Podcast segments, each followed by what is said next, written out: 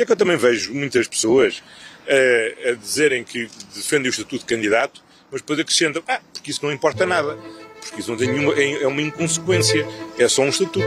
A Turquia também tem um estatuto de candidato há mais de 50 anos e não é por isso que entrou para a União Europeia. Viva! Está com o Expresso da Manhã. Eu sou o Paulo Baldaia.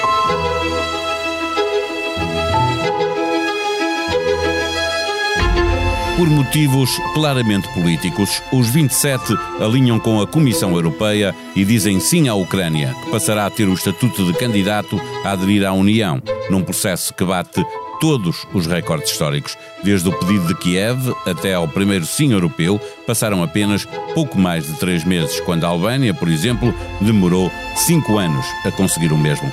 Os critérios de Copenhaga exigem aos candidatos instituições estáveis que garantam a democracia, o Estado de Direito, os direitos humanos, o respeito e a proteção das minorias. Uma economia de mercado viável e a capacidade de fazer face à concorrência e às forças de mercado na União Europeia.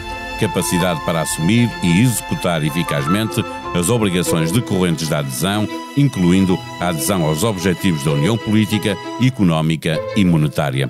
A Comissão Europeia garante que estes critérios base são cumpridos, mas quem olha para a história recente da Ucrânia e para o presente percebe que esta é uma resposta meramente política, não corresponde à realidade. Fica evidente que a União Europeia decide sobre a Ucrânia a pensar na Rússia. A rapidez desta resposta não poderá ter correspondência no processo concreto de adesão, que deverá voltar ao ritmo de caracol em que costumam ser feitas as negociações com os países candidatos. Regressa ao Expresso da Manhã a correspondente do Expresso e da SIC em Bruxelas, Susana Fresh. O Expresso da Manhã tem o patrocínio do BPI. O investimento da sua empresa pode mudar o planeta. Conheça as soluções de financiamento BPI para apoiar a transição da sua empresa para um futuro mais sustentável. Banco BPI SA, registado junto do Banco de Portugal sob o número 10. Viva Susana Freches, olhando para os critérios-chave que a União Europeia estabelece eh, para que cada país eh, que pretende aderir, eh, é evidente que a Ucrânia não os cumpre, na minha opinião, nem se vislumbra quando é que isso pode acontecer. Isto é assumido pelos governos e pelas delegações dos Estados-membros aí em Bruxelas. O que é que justifica este excesso de velocidade que leva Bruxelas a dar em três meses um estatuto de candidato que a outros países demorou anos a dar?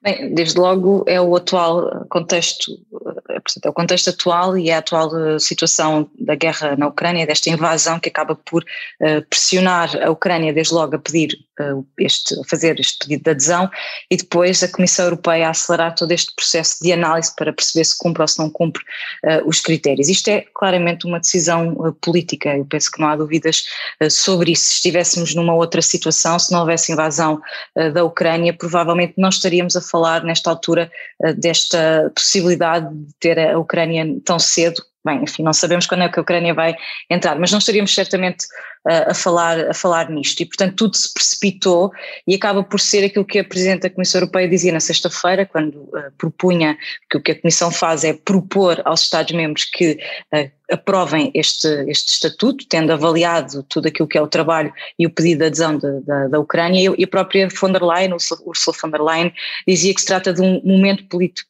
político histórico e aqui a palavra político ou política é, é, é, fundamental.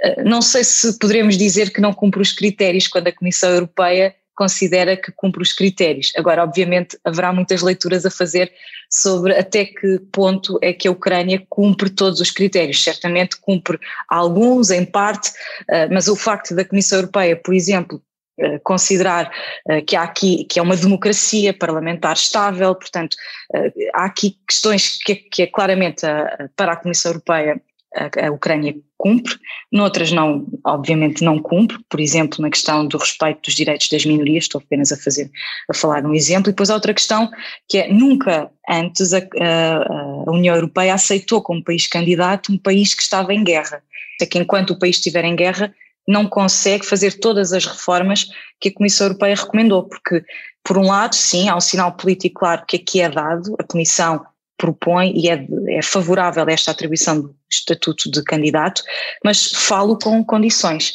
E isto é, é, é sinal também daquilo que aconteceu nas semanas, ou é resultado daquilo que aconteceu antes, porque houve muita pressão dos Estados-membros, sobretudo daqueles que tinham dúvidas em relação a, a avançar já para este passo, a dar já este passo, de, enfim, ok, vamos dar o estatuto, mas temos de fazê-lo com condições. E a Comissão antecipou logo isso, antecipou esse problema e diz, sim senhor, vamos atribuir, uh, enfim, devemos atribuir este estatuto, mas a, a, Ucrânia terá de cumprir uh, certas condições e terá de fazer uma eno enormes reformas e reformas que certamente vão ser duras em termos de combate à corrupção, combate, uh, melhorar as leis contra os oligarcas, implementar leis que até já existem que, que, que estão alinhadas com aquilo que é a legislação europeia, mas que têm que ser implementadas e depois, obviamente, em relação ao Estado de Direito também há muito ainda por fazer. Portanto, não pensemos que isto é uma carta em branco ou que é já a chave da União Europeia. Um dos políticos teve em maior destaque eh, nestes alertas de que isto não pode ser visto com este facilitismo eh, que, que, que, se nota neste, neste processo de adesão foi o primeiro-ministro português António Costa, eh, que não se focou sequer nestas questões do, do Estado de Direito ou nestes, nestes pré-requisitos para poder eh, aceder ao estatuto de candidato, eh, eh, foi muito mais sobre o tempo todo que este vai demorar e que pode criar uma ilusão eh, aos ucranianos. Como é que foi vista esta posição de António Costa aí no, no, em Bruxelas eh, perante todos os outros Estados-membros? Bem, a partir do momento em que o Primeiro-Ministro dá uma entrevista ao Financial Times em que o título é claramente não devemos estar a criar falsas expectativas, isto é lido em todos os países, por todos os governos, não há dúvida sobre isso. Mas também não há dúvidas de que António Costa não estava sozinho nesta posição, havia mais, mais países, incluindo a Alemanha e França. Portanto, não, não pensemos que a Alemanha e a França sempre estiveram favoráveis a, este, a avançar já para a atribuição do, do estatuto Sim, mas António Costa foi o último a, a, dizer que sim, não é? Eh, não, não, não foi necessariamente o último. Eh, portanto, ele, eu tenho a ideia que ele disse logo na sexta-feira, quando foi questionado sobre isso, quando a Comissão. Se todos votassem, ele, ele, ele não seria Portugal a ficar de fora, não é? Na, na, verdade, ele sempre foi. Eh, enfim, eu penso que ele disse aquilo que muitos achavam e que muitos ainda acham, Uh, e fez ali uma, logo uma pequena ressalva que foi, bem, se todos estiverem de acordo, de acordo na cimeira não será por, uh, por Portugal que, que, não, não passa, mas tinha graça porque ele nessa altura dizia, ou uma, há uma semana ele dizia que não havia de todo unanimidade.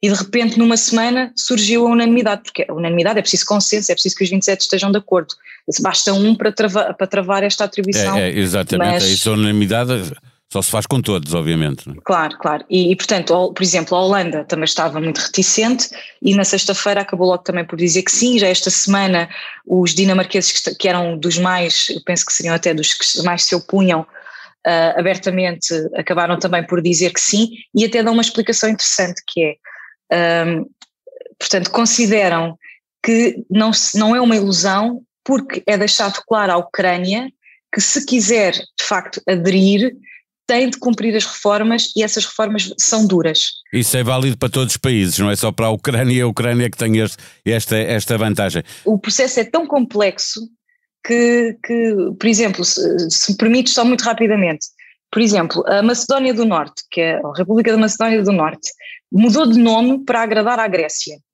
Uh, portanto, para que se. For, não, porque já tinha o estatuto de candidato e, portanto, andámos ali não sei quanto tempo até os gregos aceitarem uh, que eles entrassem e, tive, e, os, e, os, e, a Macedónia acabou por mudar o nome para Macedónia do Norte. E o que é que depois aconteceu? Passou a ser a Bulgária a travar o, o, o, a abertura das negociações de adesão. E, portanto, este processo às vezes é tão complexo que nós não sabemos o que é que vai acontecer daqui a dois, ou daqui a três, ou daqui a dez, ou daqui a vinte. E, e, e, desse ponto de vista, se calhar até é uma ilusão. Por outro lado, é já dito claramente, atenção, que, uh, e, já agora se me permites, porque eu já estive a dar uma vista de olhos no, no esboço de conclusões, é dito aqui que, o, que a Comissão terá, portanto, de, de, de, de averiguar depois se, se, tudo aquilo que foi imposto até agora, que foi imposto pela própria Comissão, é ou não é cumprido, e depois também é dito outra coisa, é que o progresso de cada, cada Estado-membro depende dos seus próprios méritos, depende de cumprir os critérios de Copenhaga e também depende da capacidade da União Europeia para absorver novos Estados-membros. E isto é muito importante, porque a Ucrânia até pode cumprir tudo, mas atenção que os 27 e, e já lá vamos. Porque o tempo claro. corre e, e, e, há aqui Vamos uma matéria que, que é, é, muito evidente que vai dar, uh, uh, vai ser muito difícil, provavelmente será o último dossiê a resolver, tão complicado que ele é, porque envolve muito dinheiro e envolve França e Alemanha, que é uh, a PAC. Eh, causará grandes problemas, porque se nos lembrarmos que a França e a Alemanha, os dois juntos, conseguem quase um terço das verbas da PAC e que a Ucrânia, o que tem de mais importante para dar à União Europeia é exatamente o seu potencial agrícola, eh, percebe-se que aqui, eh, quando chegarmos ao ponto de discutir isto, isto pode demorar anos a resolver. Sim, se, se, eu não quero imaginar o que. Bem, não quero imaginar, talvez um dia tenha que imaginar, mas nós sabemos perfeitamente quão complicado é a negociação uh, do orçamento comunitário. Cada vez que há uma, uma, negociação, demora meses, às vezes demora mais de um ano, e, uh, portanto, exige longas noites uh, acordados aos jornalistas e aos chefes de Estado e de Governo. Agora, imaginemos isto com a entrada de mais países, incluindo a. A, a Moldávia, a, a, a Ucrânia, a Moldávia e a Geórgia neste processo, embora a Geórgia mais lento, não é? Eh, mais lenta, ainda não tem o estatuto, não é? Primeiro terá que cumprir as suas condições antes de ter, mas uh, o, que, o que acontece é que a Ucrânia uh, vai precisar seguramente de financiamento e de mais dinheiro e de mais ajudas uh, para, para assegurar a coesão tal como aconteceu quando claro. entraram os outros países mais a leste. Isso vai acontecer naturalmente. Estima-se que só recuperar a Ucrânia desta guerra eh, pode vir a custar centenas de milhares de milhões de euros. Portanto, várias vezes o PIB português, ou pelo menos uma, duas vezes o PIB português, para recuperar a Ucrânia ao ponto em que ela estava antes da guerra, que não era um ponto famoso. Seguramente. Portanto, e não é só isso, é a questão da unanimidade. Uh, e, e, eu penso que uh, é, para, para mesmo, mesmo falando dos outros alargamentos, eh, não só da Ucrânia, mas enfim, a Ucrânia é neste, nesta altura aquele que se, é o mais experimento, mas há outros países que estão a tentar entrar. É, há, muitos, há, é muito, vai... há muito tempo à espera já. Pronto. Uh, mas eu penso que é, é, muito importante perceber o que, é, que a União Europeia será esta e que uh, remodelações e reformas serão feitas, terão de ser feitas para garantir que é possível absorver estes países porque António Costa outro dia recordava uma, um ponto muito interessante. O próprio Parlamento Europeu na, tem, tem que se repensar o número de lugares do Parlamento Europeu, e isso implica mexer nos tratados, uh, para uh, absorver deputados de todos estes países. Então tem que se retirar a Portugal e tem que se retirar aos outros para depois conseguir incluir novos deputados. Uh, o, o processo é muito complexo, não é só. O, que eu acho que acontece, o que está a acontecer neste momento é que a União Europeia não podia fazer o contrário, e isto já me foi dito também por alguns diplomatas, que era muito difícil chegar à cimeira de quinta e sexta-feira e uh, não haver um sinal claro de apoio à Ucrânia, deixar a Ucrânia uh, uh, desamparada em relação à Rússia, e portanto acaba por se dar este passo, ainda que muitos também digam que este passo é um passo para já de, de, de esperança, é um sinal de esperança muito mais do que do que uma garantia de que o processo será acelerado. Se calhar foi acelerado nesta primeira fase, mas não há garantias que este ritmo se mantenha, pelo contrário.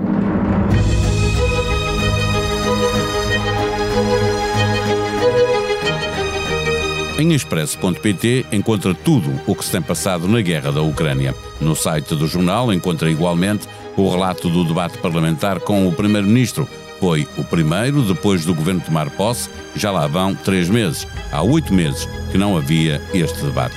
Do muito que foi perguntado a António Costa, sobressaíram as perguntas sobre a crise no Serviço Nacional de Saúde e um debate picado entre o Primeiro-Ministro e o líder do Chega. Esta semana propomos-lhe o podcast Justiça Sem Códigos. Todas as quartas-feiras, a jornalista Ana Peneda Moreira conta com a análise do advogado Paulo Sai Cunha para uma conversa sobre justiça de forma clara e sem tabus. Esta semana fala-se sobre toda a lei que se aplica aos casos de divórcio.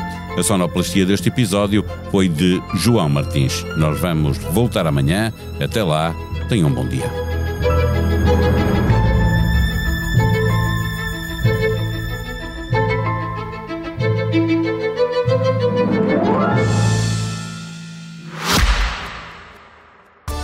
Expresso de Manhã tem o patrocínio do BPI. O investimento da sua empresa pode mudar o planeta. Conheça as soluções de financiamento BPI para apoiar a transição da sua empresa para um futuro mais sustentável. Banco BPI SA, registado junto do Banco de Portugal sob o número 10.